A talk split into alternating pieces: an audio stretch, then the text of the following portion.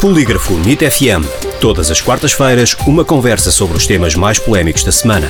O Polígrafo vem à NIT FM para fazer o fact-checking das notícias que foram publicadas nas redes sociais, blogs e declarações de figuras públicas. Em direto à quarta-feira e para ouvir em podcast em nitfm.pt. Com Rui Barros e Sara Beatriz Monteiro.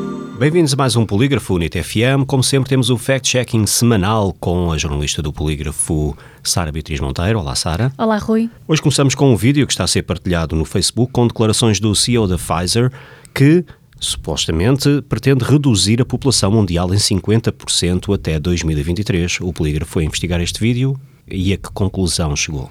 Chegamos à conclusão de que o CEO da Pfizer nunca disse que pretendia reduzir a população mundial em 50% até 2023.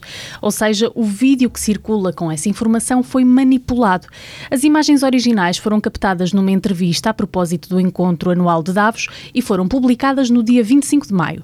Nessa entrevista, o CEO da Pfizer afirmou que um dos seus objetivos era reduzir o número de pessoas no mundo que não conseguem pegar medicamentos em 50%.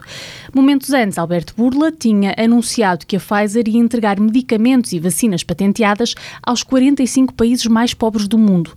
No vídeo que está a ser partilhado nas redes sociais, foi propositadamente retirada a parte em que o CEO refere que a redução em causa diz respeito a pessoas que não conseguem pagar medicamentos. O objetivo era